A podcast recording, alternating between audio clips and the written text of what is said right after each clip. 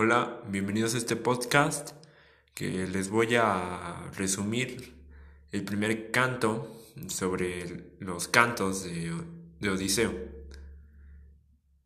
Odiseo después de sus aventuras y experiencias en Troya y su sufrido viaje en el mar, terminó en una isla donde lo retenía en su cueva la ninfa Calipso, que lo quería como su esposo y que no volviera a Itaca.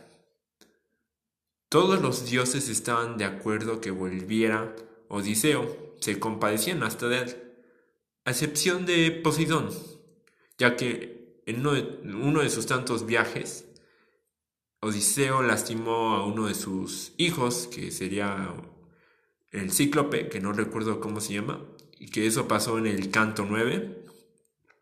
Después de eso, Atenea convence a Zeus de ayudar a que regrese Odiseo a Itaca.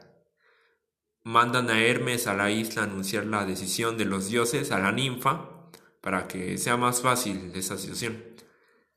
Atenea, después de esto, fue a visitar al hijo de, de Odiseo, llamado Telémaco. Atenea baja y se disfraza de un forastero para que no la reconozcan. Al llegar al templo vio a muchos pretendientes que querían estar con Penélope, la esposa de Odiseo. Atenea le dice a Telémaco, cuando lo ve, que su padre Odiseo aún sigue vivo y que está atrapado en una isla. Atenea aconseja a, a Telemaco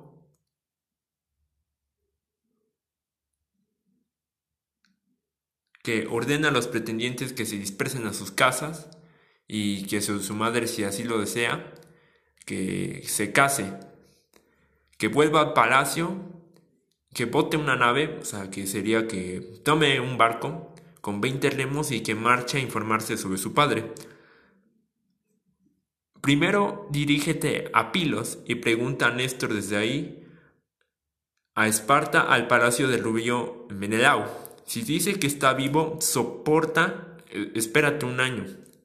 Pero en el caso de este que esté muerto, regresa a, su tierra, levanta una tumba a su honor y entrega a tu madre un marido y planea una manera para matar a los pretendientes.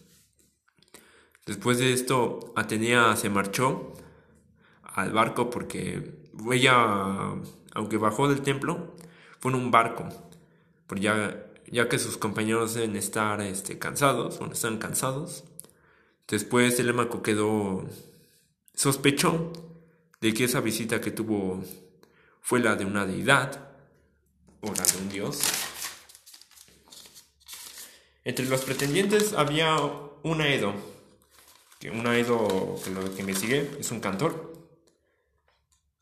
que los pretendientes estaban escuchando en silencio el Aedo está cantando el regreso de los saqueos, que a eso Penélope le recordó a su esposo.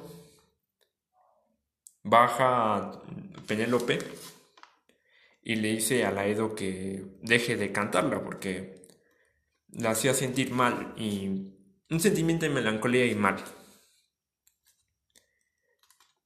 Su hijo Telemaco le reprocha la decisión del por qué le dice a Laedo que pare de cantar.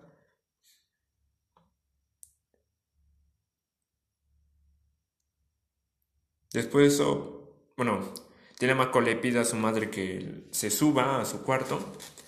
Después de eso, los pretendientes rompieron a alborotar. Telemaco les dice al terminar de la cena que se...